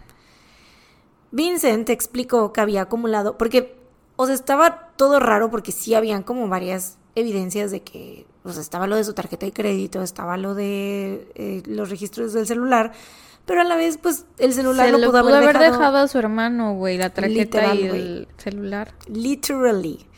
Vincent explicó que había acumulado ese kilometraje porque había estado viajando con Hizo otro... muchos mandados. Mm, Le Fui gustaba, mucho a Costco. Le gustaba salir a dar vueltas en el malecón. Daba la vuelta, se perdía, él no, no tenía mucho tiempo que no iba a Carolina del Norte. Hacía drifting. Arrancones, Sí, viajes al Costco. ¿Te suena Rápidos y Furiosos? Estaba de moda en ese entonces, güey. Ujú. El vato quería ser Toreto. Rápidos y Furiosos Tokio, no, Rápidos y Furiosos Carolina del Norte. Y yo, Ohio. Eh, explicó que había ocupado ese kilometraje porque había estado viajando con otro familiar a varias ciudades cercanas, con un primo, ¿no? Y aparte, pues, para ir a Carolina del Norte, ajá, a visitar a su mamá, ¿no? Eh, sin embargo, esto fue suficiente para emitir una orden de arresto en su contra, porque pues obviamente sí había como que duda razonable, ¿no? Eh, y nueve meses después de los asesinatos, Vincent fue puesto bajo custodia. El juicio en su contra se llevó a cabo el 22 de febrero del 2007, cuatro años después de los asesinatos. Y pues tomó tanto tiempo, o sea, bueno, ya sabemos que de por sí la ley es complicada. Los juicios luego tardan muchísimo tiempo, o sea, de que arrestan a alguien y luego el juicio pasa mucho tiempo, ¿no? Pero pues esto tardó porque pues obviamente no era fácil eh, Llevarlo a juicio, ¿no? Ajá. comprobar, sí, más que nada. No, llevarlo a juicio, pues, ajá, sí, sí, sí, sí. De que la fiscalía construyera su El- caso con evidencia, bla, bla. Exactamente, porque tenía que comprobar que había estado en Bakersfield, California, o, o sea, en California en el momento de los asesinatos, ¿no? Y pues hasta ahorita solamente tenían lo del kilometraje y lo que estaba diciendo Vincent, pues sí tenía sentido también, porque pues es como de, güey, ya fui hasta acá, pues es como de a lo mejor sí pudo andar visitando a varios familiares en, que estaban en varias ciudades de ahí, ¿no? Como que haciendo viajes cortitos que le dieron todo ese kilometraje, ¿no? Oye, ¿no había tipo cámaras en alguna carretera que pudieran checar? Es que justo eso, güey, esa era una de los, ese era uno de los argumentos de la defensa. Em, ahí te va. Además de los registros de celular y el uso de su tarjeta de crédito, eh, también había ocurrido un accidente en el cual un chavito en bicicleta había salido disparado después de chocar con supuestamente el auto de Vincent mientras eh, manejaba. Y no había evidencia de que Vincent hubiera pasado por ninguna gasolinera o tiendas de conveniencia entre Ohio y, Ca- y California. Aparte, el arma homicida nunca había sido encontrada, entonces no tenían cómo vincularlo, ¿no? Este era el argumento de la defensa. Entonces, la neta, sí la tenían difícil, güey, la, la fiscalía para probarlas. eh, Bueno, es que igual y no hubiera sido necesario que se detuviera en alguna gasolina. O sea, Pero si te el- estás preparado... pero ¿Qué el vas a coche, decir? el coche. O sea, en... ¿Cómo se dice? En, porque dice aquí, a ver, espérame. Ajá, sí dije gasolinera o tiendas de conveniencia, sí, sí, sí. O sea, de que, aunque no se parara, pero que se viera pasar el coche. Pero también sí está muy cañón, ¿no? Yo iba a decir que está muy... O sea, que si no había alguna cámara que lo hubiera captado en... O sea, yendo hacia Carolina del Norte, en alguna carretera o algo así. Pero que no hubiera evidencia de que se detuvo en alguna tienda de conveniencia o en una gasolinera. Puede pensar... O sea, puede sonar como un... Son muchas horas de viaje, hubiera necesitado parar o algo así. Pero, güey, si te estás preparando para hacer... Para ir a asesinar a tu familia y que no te cachen, pues llevas tu gasolina en un bote. Aparte es vato, orinan en vasos, güey, en botellas. No necesitaría bajarse a un baño. Sí, güey. That's right. Exactly. Pero bueno, la neta es que sí tenía difícil la fiscalía porque pues no había... Si se hubiera parado en algún lado, pues ya Sí. tendrían esa evidencia, ¿no? Pero pues no había nada. Eh, la fiscalía muestra evidencias de varias infidelidades por parte de Vincent, ¿no? Y argumentan que se quería deshacer de su familia por la carga económica que representaban para él. Y en esto, pues la defensa decía así de, güey, no es lo mismo un affair, un engaño. O sea, de eso no quiere decir que ya vas a asesinar a tu familia, ¿no? Y, pues, sí, igual es Sí, verdad. estoy de acuerdo. Em, pero la fiscalía sigue con su teoría. eh, declaran que el acto homicida fue totalmente premeditado porque Vincent planeó este viaje a Ohio específicamente para tener una coartada sólida.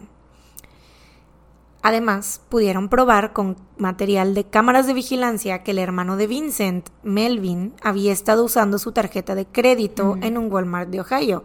Entonces, desde ahí Ya es como de aquí hay una mentira que están contando, ¿no? O sea, esto es parte de la defensa, entonces es como de que, a ver, esto me lo descartan ahorita como, Ajá, evi- porque como no solo él usó su tarjeta, ¿no? Porque se la dejó al hermano.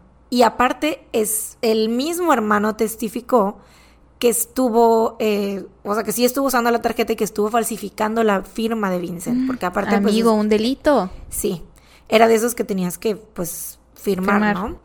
Y que aparte no sabía dónde había estado su hermano del 4 al 7 de julio. Oh my god, yo pensé que su hermano lo iba a proteger, güey.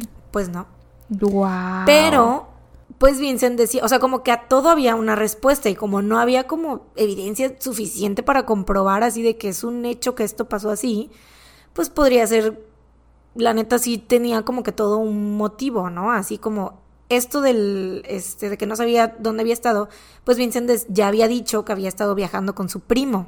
¿Y qué decía el primo? El primo no se presentó a testificar, güey. Fue Mm. llamado a testificar, pero se desapareció. Ah, Casual. sospechoso. Ay, no. Pero bueno, los verdaderos héroes de esa historia, güey, ahí te vienen. ¿Tú qué crees? ¿Qué, qué te imaginas, güey? Ya tienes todo, tienes toda la información, güey. ¿Qué crees que se les ocurrió, güey, a los detectives para decir, para comprobar? No, güey, estoy este en vato- otra línea de pensamiento muy distinta a ¿Por la que tú quieres que yo esté. No, no, no, o sea, yo nada más quiero saber qué, qué crees. Es que yo pienso que hay perros policías. Lol. En el caso, por eso te digo que estoy en otra línea de pensamiento que cuando te vi que se te iluminó la cara y dijiste, ¿qué crees? ¿Tú qué crees? Yo dije, o sea, es que perros saber- policías. Es que quiero saber qué teorías. No, está, Pero ya está cuando bien. dijiste detectives dije, ah, verga, no, no, No. conozco ningún perro detective. ¿Qué- ah, no. ¿Acaso que no eres tú la reina de los perros? ¿Cómo no vas a conocer un perro detective? No, no conozco ninguno en la vida real. Porque Paw Patrol. Porque Paw Patrol, exacto. Güey, el de pistas de Este- Blue, Blue no es como un detective. Ah, Sí, claro. Blue, si conoces, ahí está, si conoces perros detectives, güey. Este, no, ¿qué crees que se les haya ocurrido a los de? O sea, lo que se te venga a la mente, güey, whatever. ¿Qué crees que hayan así pensado así de que, güey, vamos a esto? Mm, ¿No había nada de ADN del atacante en la escena del crimen? Mm, No. Ah. Bueno, y aunque hubiera habido, o sea, Vincent vivía en esa casa. Mm. Bueno, la, o la visita, no vivía ahí, mentira, la visit, las visitaba porque visitaba a sus hijos ahí regularmente. O sea, ADN de él seguro había, pero pues eso no probaba nada. Mm, checaron. No sé, algún restaurante cercano que le gustara.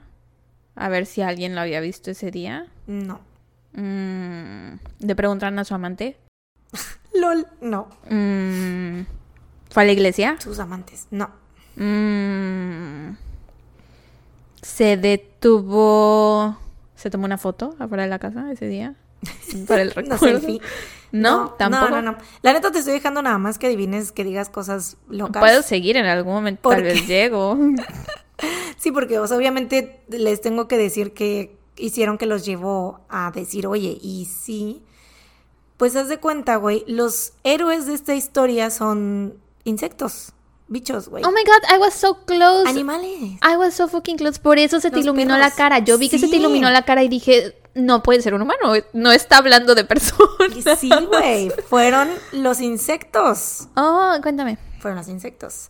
Resulta que después de revisar exhaustivamente el Dodge Neon que Vincent había rentado, los investigadores encontraron insectos en el radiador y el filtro de aire. Y es que, o sea, obviamente la empresa limpia el coche, pero la limpia como de los asientos y así para que el próximo que se suba pues no tenga pedo así de que, que el anterior lo dejó sucio, lo que sea. Pero revisan, güey, encuentran estos bichos y se les ocurre que tal vez estos bichos podían ayudar a probar dónde estuvo el auto. Y por lo tanto, Vincent. El radiador y el filtro son llevados al Museo Bohard de Entomología para realizarles pruebas. La profesora Lynn Kimsey de la Universidad de California testifica en el estrado, porque esto fue, te digo, se lo sacaron así. Yo no me imagino la defensa, güey, han de haber quedado estupefactos, así de que, ¿qué me estás diciendo? Como que los bichos me van a, a tumbar el evento, güey. Este, testifica, güey, se sube Lynn Kimsey al estrado y declara que encontró varias especies de insectos que solo se, se podían encontrar del lado oeste del país, en California. Mm. Y no solo esto, sino también indicaban que el auto solo, solo había sido manejado de noche. O sea, de que... Mm. Insectos que salen en la noche. Sí. Mm. Y, güey, hay todo un pedo súper interesante con los bichos, güey, porque hay un, una de mis fuentes es un documental de National Geographic y dicen que antes, güey, ¿sabías que la manera en la que los, como, ¿cómo se llaman los? Forenses determinaban el tiempo de muerte de una persona era por la edad de las larvas que tenían, o sea, en las que, obviamente en los cuerpos que tenían larvas, ¿no? Que estaban en condiciones así. Por el tiempo de, de, incubación o de... O, por de qué tan grandes. ajá, de las larvas, güey. Las larvas eran las que les indicaban el tiempo que la víctima llevaba o que la persona llevaba muerta, güey. Órale. Y es todo un... El pinche documental, yo dije, güey, me van a hablar muchísimo del caso porque este documental dura 45 minutos. Güey, 40 de esos 45 minutos es hablando de lo maravillosos que son los bichos. Güey, es como este podcast. Un podcast sobre BTS y datos felices disfrazado de true crime, güey. Sí somos, güey. Un documental de insectos disfrazado de un documental del caso de este vato. Tal cual, güey. Tal cual, te lo juro, güey. Neta estaba yo así como, o sea, estaba muy interesante. Ahora sientes lo que sienten nuestros escuchas. La neta estaba muy interesante, o sea, aprendí mucho de bichos ese día, güey, te digo que... o sea, estaba, estuvo chido ver que antes así resolvían todo este pedo, ¿no? Y que aparte, o sea, porque es como de y el científico tal, no sé qué, que tuvo que hacer pruebas y en aquel entonces pues no habían muchas cosas, que no, él no tenía eh, manera de calcularlo porque no tenía tecnología y que bla, bla, bla, y tuvo que hacer los cálculos él mismo y no sé qué. Ajá. Y entonces hablan de esto para decirte como que cómo fue evolucionando la ciencia a manera de que este caso se resolviera de esta manera, güey. Mm. Y que aparte que el detective se le ocurriera eso, como que Muy qué porque obviamente la, este la profesora Lynn Kimsey no estaba así revisando casos, ¿no? Casualmente y dijo, ay, mándenmelo, ¿qué tal que los bichos? O sea, no, güey. ¿Y cómo, no sabemos cómo se le ocurrió a él? Al detective, pues es que eh, revisaron el coche. Ajá. Y vieron, o sea, ya estaba, te digo, ya estaba limpio, pero dijeron, vamos a abrirlo, no sé, igual y algo tiene por ahí adentro. Y vieron que estaba lleno, lleno de bichos así muertos. Y ahí fue que él se le ocurrió, dijo, güey, ¿qué tal que estos bichos, pues no sé, a lo mejor nunca los había visto en su vida? Estos bichos son muy raros. Y dijo, igual. No los tenemos aquí en el oeste. Estos bichos nos pueden decir, no, sí, sí, son, sí eran del oeste. No lo tenemos aquí en el este. Igual y dijo, güey, yo nunca he visto este bicho aquí en mi vida. Este bicho es de California. LOL. sí, güey. Güey, ¿qué tal que el detective era. ¿Te acuerdas de Hey Arnold? La. La que era. La morra que le gustaban los bichos. Sí, la rubia que tenía su frasco de bichos era él, güey. Seguro, seguro era. Así de, yo no conozco esta especie. Pero sí, güey, o sea, por eso se le ocurrió así de, güey, ¿qué tal que estos son bichos que son del oeste? Porque sí, o sea, obviamente es muy raro luego que, o sea, no son las mismas de las mismas especies a lo mejor hay como variaciones dependiendo del, los, del clima. Del clima, sobre todo, porque California es muy caluroso. Exactamente. Y sí, o sea, y esos bichos solo salen de noche. Entonces, pues se determinó eso también, ¿no? Pero bueno, más adelante la fiscalía también logró contactar al verdadero responsable. ¿Te acuerdas que otra de las de los argumentos de la defensa era el accidente que había tenido que aparte güey, se me hace tan como de él no pudo haber sido si mandó a volar a un niño en bicicleta acá en Ohio, como de... Sí, sí, sí, él andaba chocando, atropellando niños en bicicleta. No pudo haber estado allá matando a su familia. Exacto, güey, sí, es como de, estaba muy ocupado atropellando niños. Eh, y la policía así de, bueno, eso lo vemos después. Cuando usas un crimen para intentar salir de otro peor, De otro peor, güey, sí. Em, Eventualmente también contactaron al verdadero responsable del accidente con el chavito de la bicicleta porque dijeron, güey, ¿cómo es posible que nosotros no sabíamos de esto? O sea, como que antes del juicio que no, no nos enteramos y checamos su historial criminal y todo ese pedo y ahí debió haber salido en sus récords de algo, ¿no? Y pues sí, vieron que, eh, o sea, no había sido él, güey, había sido otro, seguramente con un coche similar, ¿no? Em, entonces, pues con toda esta evidencia y más que nada gracias a los bichos el 15 de mayo del 2007, el jurado encuentra a Vincent Brothers culpable de cinco cargos de asesinato en primer grado y el 27 de septiembre del 2007 es sentenciado a muerte. Sí, güey. Aparte había un, bueno, esto no lo anoté, pero lo voy a decir, había un registro de una llamada al celular de Vincent desde la casa de los, de los Harper, bueno, de las Harper. Entonces, o sea, el mismo día del asesinato.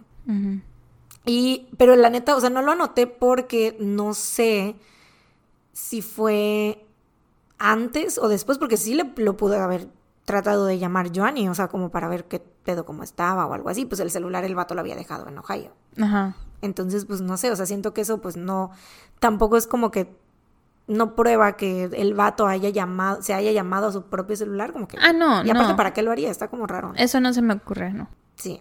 Pero bueno, Mm, durante la audiencia en la que se dictó la sentencia de Vincent estuvo presente su hija Margaret, que era de un anterior matrimonio, güey, de la cual no, no estoy segura si Joanny sabía o la conocía. Mm. Em, pero bueno, Margaret era ya la única hija que le quedaba viva porque pues asesinó a sus tres pequeños, güey, o sea, es que yo no entiendo, o sea, imagínate el pobre niño de cuatro años, güey, el, el que se mordió los deditos, güey, que a ver a su papá, güey, asesinando a su mamá y a sus hermanitos, güey, no mames. o sea, no, no me puedo imaginar. Em, pues sí, estaba ahí la hija Margaret y ella declaró, ella ya estaba pues más grande, que renunciaba al apellido Brothers y que se consideraba huérfana de padre a partir de ese día. Dijo que para ella Vincent era solo un hombre esposado a una silla y que no lo vería nunca más hasta que fuera el día de su muerte, o sea, que lo fueran a ejecutar. Mm. Y actualmente, pues Vincent Brothers tiene, esto fue hace casi 20 años, pero Vincent Brothers sigue vivo, tiene 60 años y pues está esperando su ejecución en el corredor de la muerte de California. Ah, la güey, qué feo. Sí. Qué duro que haya matado a toda su familia. O sea, porque con la investigación se te olvida un poco, ¿no? Sí. O sea, con lo interesante que estuvo la investigación, como que se te olvida qué nos trajo aquí, pero está muy feo. Exacto, sí. Está muy feo que haya matado a toda su familia. Sí, güey, a, sangre fría literal y porque simplemente querer como deslindarse de la responsabilidad. Dejar de darles dinero, güey. Pues hubiera dejado de tener niños. Pues es que no, yo creo que también esa, la relación, lo que te decía al principio, como de que se separaban y se regresaban y así, yo creo que ya había pasado tanto que él sentía que no se podía zafar, ¿no? O sea, mm. como que me zafo pero regreso, me zafo pero regreso. Entonces, pues en su mente eh, sí, definitivamente era la única escapatoria que veía, ¿no? Pero no mames. Pues sabes cómo también hubiera escapado si se mataba a él. Pues bueno, mis fuentes fueron un documental de National Geographic que les dije donde viene lo de todos los insectos y las larvas y etcétera. Que de hecho no sé si tiene nombre, güey, porque cuando empieza el, documental nunca dicen como un título ni nada, nada más está ahí, existe. Ah, ok. Eh, pero en YouTube el video está como Insectos delatores dan pena de muerte a Vincent Brothers. Mm. Insectos delatores. Y Murderpedia. Muy bien. Pues buen trabajo, muy interesante. Thank you. Pero qué triste, qué feo. Los bichos, güey. Eso fue lo que me interesó de este caso, los, los bichos. Sí, es una forma de... O sea, que yo nunca jamás había escuchado que se resolviera un caso de esta manera. Está muy loco. Porque qué random, ¿no? Y qué raro, porque... Pon que el motor hubiera estado lleno de, no sé, polillas, güey. Ajá. que hay en todo el mundo o algo así, ¿no? O sea, como algo, un insecto genérico de que está en... Moscas. sí, güey. Mosquitos. Algo así. pero eran these one bichos, güey, de solamente de esa parte del país. Y que obviamente antes de esto ningún, ninguno de los este, que había rentado este coche había salido del estado. O sea, nunca habían ido al, al oeste. pues. Ajá, sí, sí. No, pues sí, ¿para qué vas a rentar un coche ahí? Para irte hasta allá y regresar. Sí. Solo para hacer ese tipo de cosas malas. Mm, cosas malas. Pero, pues, bueno. That's all. Dato feliz, give it to me. Mi garganta te lo ruega. bueno, yo como dije al principio del episodio, les traigo recomendación feliz. Y es el podcast de mi hermana con su mejor amigo. Se llama Si lo sabe Dios el podcast. Síganlos en YouTube, en Spotify, en Instagram. Tienen hasta ahorita dos episodios. Para cuando salga este episodio creo que ya van a tener tres. El primer episodio es sobre... mm, ¿Puede una lesbiana ser amiga de un hombre gay? Porque como que existe este estereotipo de que no... odian? Ajá, no de que se odian, pero que, que... no conviven tan bien. Porque son diferentes, por supuesto, bla, bla, bla. Ajá, sí. Pero es como Este... generalización, ¿no? Exacto. Como si fueran perros y gatos, por así decirlo, Ajá. ¿no? Entonces, pues ellos platican. Obviamente se puede. Ellos, spoiler alert, son. son. mejores amigos. y aparte está... O sea, yo sé que disfrutó el podcast porque el amigo de mi hermana me cae súper bien desde hace un buen de años. Lo conozco y pues la otra host es mi hermana, ¿no? Pero aún así creo que les puede gustar mucho en ese episodio. Cuentan más o menos cómo fue que salieron del closet ellos porque cuando se empezaron a llevar... Ninguno de los dos había salido del closet. Ni siquiera con ellos mismos. Ajá, eran heteros según ellos. Sí, y ya después salieron del closet y se dijeron y fue así como, ah, y entonces yo le dije a Lore, bueno, es que tal vez esa es la razón por la que ustedes son amigos, ¿no? Porque se hicieron amigos en su época en la que, según ustedes, eran heteros. Y por eso es que su amistad entre gay y lesbiana así funciona. No sé. Si hay algún gay o alguna lesbiana escuchándonos que tiene una amistad que sea... O sea, si son lesbianas y tienen un amigo gay, si son gays y tienen una amiga lesbiana, cuéntenme. Porque, o bueno, no me cuenten a mí. Vayan a ponerlo Lol. en el podcast si lo sabe Dios. Yo conozco, conozco, pues es que, güey, yo, neta, toda la jotería con la que me llevo, güey.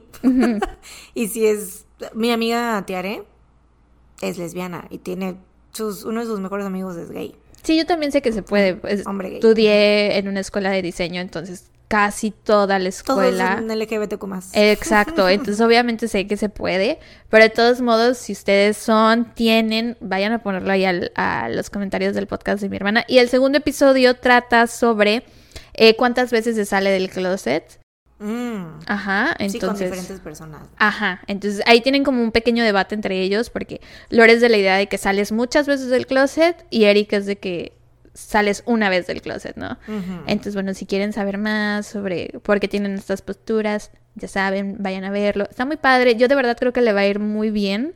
Le tengo mucha fe a este proyecto que tiene Lore por la temática sobre todo, porque pues ya tienen un nicho, obviamente. Ujú. Eh, está padre, la verdad, porque Eric es fue conductor de radio por muchos años, entonces Mm. tiene como esto de que se le da bien hablar y conducir y entrevistar. Claro. Y, fíjate que a Lore también se le da muy como fluidamente. Lore dio clases por muchos años, entonces yo creo que eso tiene que ver. Tiene muy este, desarrollada la parte de oratoria, LOL. ¿no? Cosa que una, pues. Es muy elocuente. Es muy elocuente. sí. Es muy elocuente, ha leído mucho también, es muy lista. Entonces, sí, vayan a escucharlo, yo creo que les va a gustar, se los recomiendo muchísimo. Y esa es mi recomendación feliz. Padrísimo. Sí. Yo, corazón. ¿Tú cuál es tu recomendación o dato feliz? Let me think. ¿Qué he visto esta semana? ¿Qué he escuchado? ¿Qué.? Es que ya hablé de Stray Kids la semana pasada, güey. No quiero.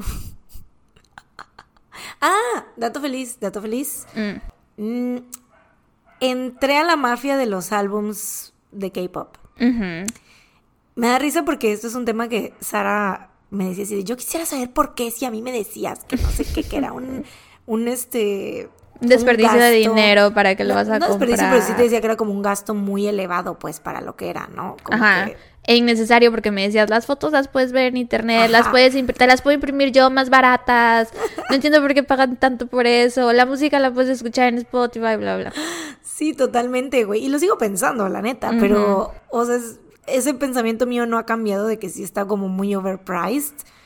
Es, bueno, no overpriced porque sí viene como la calidad está chida y se no, ve que... sí está overpriced. Ajá, o Yo sea, sí creo que está overpriced. Es que, ¿sabes qué pasa? Los bet es que los de los betos, güey, siento que ese es el, el, el pedo porque ahora que voy a entrar en, en un poquito un debate. Ujú. O sea, bueno, no es más bien una, una opinión que te quiero compartir porque, o sea, desde que soy stay, me he dado cuenta que las, o sea, de lo neta, super, hiper, mega overpriced que están las cosas de los betos, güey. O sea, ya ves, ahorita que me ordené, porque me preordené Maxident, Ajá. el álbum, el nuevo álbum de los Stray Kids que va a salir, sale el 7 de octubre en seis días, güey, el viernes sale. Y me di cuenta porque trae un chingo de cosas, o sea, trae más cosas de las cosas que traían los álbums más sencillos de los Betos, que están como en, cuestan como 800 pesos, ¿no? Mexicanos. Y los de los Stray Kids salen a, a la mitad, güey. O sea, neta salen a la mitad. Y también estaba yo viendo que los boletos para sus conciertos, porque ahorita están en gira mundial y van a ir a Sydney y a Yakarta y a no sé qué tantas ciudades más como de por allá, como brincando el charco. Y este, y güey, las stays estaban, o sea, las nuevas stays estaban así como de impactadation de lo baratos que estaban sus boletos, güey, como tres mil pesos. O sea, es caro, ¿no? Pero, o sea, para un concierto, ¿no? O sea, por ejemplo, eso cuestan los boletos de Harry Styles, así todo. Ajá, sí. Los de los Betos, güey. En cuanto, o sea, están carísimos, ¿no? Son como 10 mil baros, algo así. Eh, muchas veces así pasa con los artistas. Más populares. Sí, o Sí. sea, Se cotizan. Adele, Taylor Swift, me imagino que Lady Gaga, este, Beyoncé, se pueden dar ese lujo de, de dar sus boletos carísimos. Entonces igual y... Pues fíjate que Lady Gaga nunca ha sido como de. Yo no, bueno, por lo menos yo nunca he sentido que sea como tan overpriced. O sea, siento que está como en el. Siempre está en la media. mm, Pero obviamente es un pedote. Porque muchísima gente quiere ir a verla, ¿no? Pero, ajá.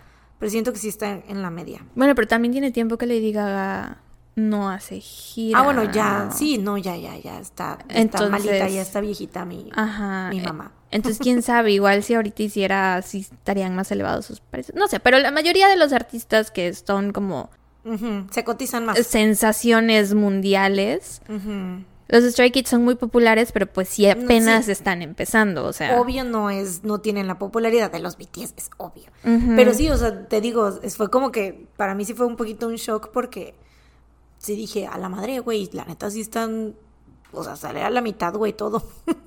Entonces está, sí está cabrón. Y vi que habían como muchas nuevas stays que también estaban en, desde, es como en, compartiendo mi, mi punto de vista así de que, güey, qué barato.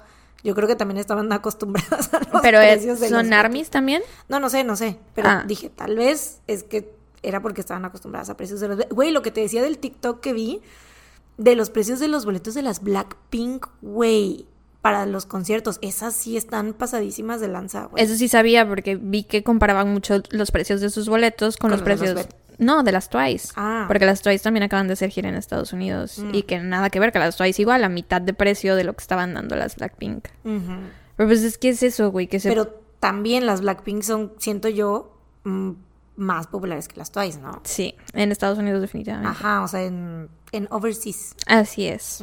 Porque en Corea sí las Twice, pero en, internacionalmente sí las Blackpink. Sí, ¿no? entonces se pueden dar ese... Bueno, ni Porque siquiera ellas, gente, la gente lo va a pagar. Ajá, y ni siquiera son ellas, son las, las empresas. la empresa empresas. se puede dar ese lujo de poner carísimo los boletos.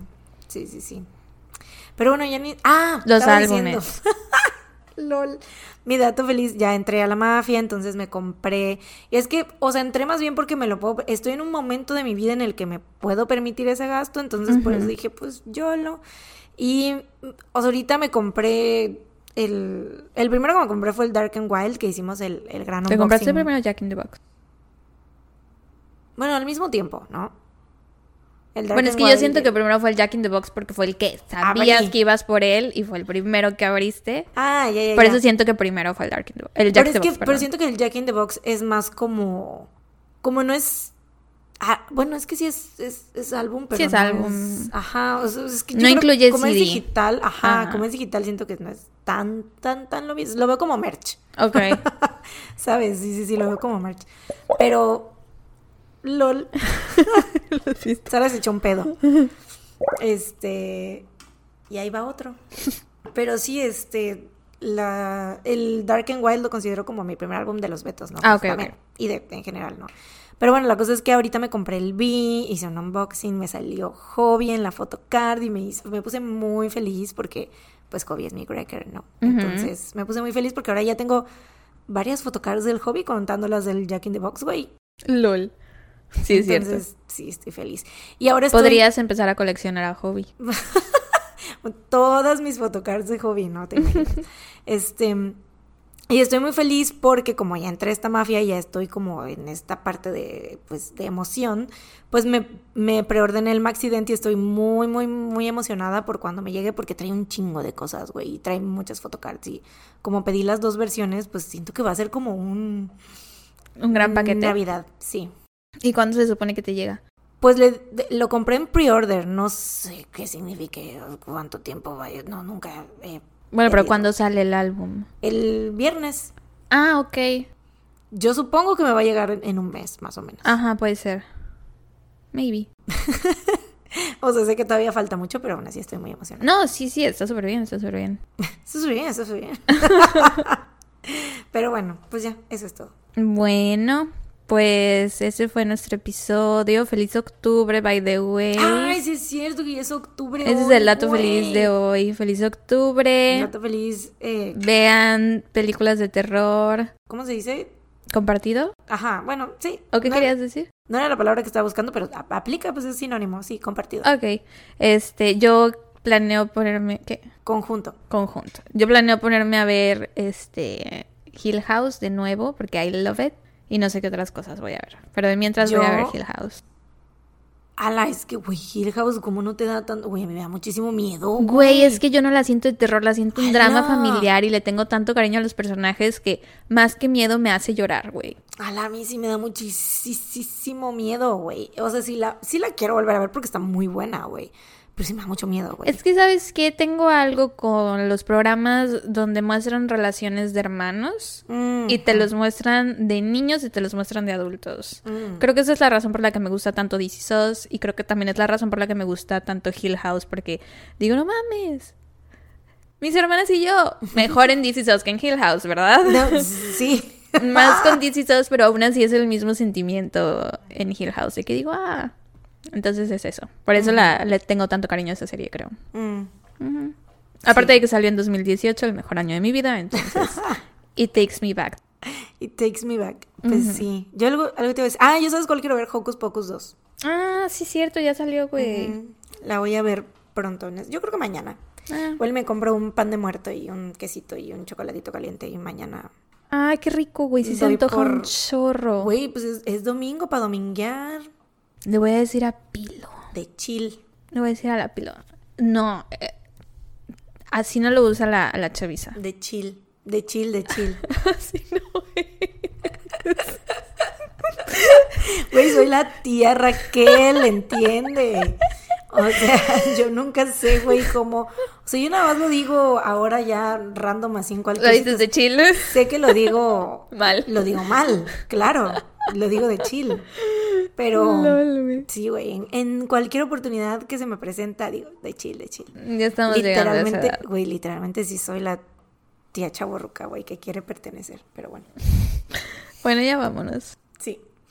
Esperamos que hayan disfrutado este episodio y pues nos vemos la próxima semana con un episodio En más Patreon. en Patreon, con un episodio extra más Así es. de su podcast favorito. Güey, hoy tocaban los saludos de Patreon. Ah. Para la otra será. LOL. Los escucharán la siguiente, La siguiente semana. Tercera semana de, ese- de octubre. Así es. Y pues, ajá, cuídense. Mientras tanto, cuídense y recuerden. No salgan de casa. Tun, Tun, tun, tun, tun. tun. Bye. Bye.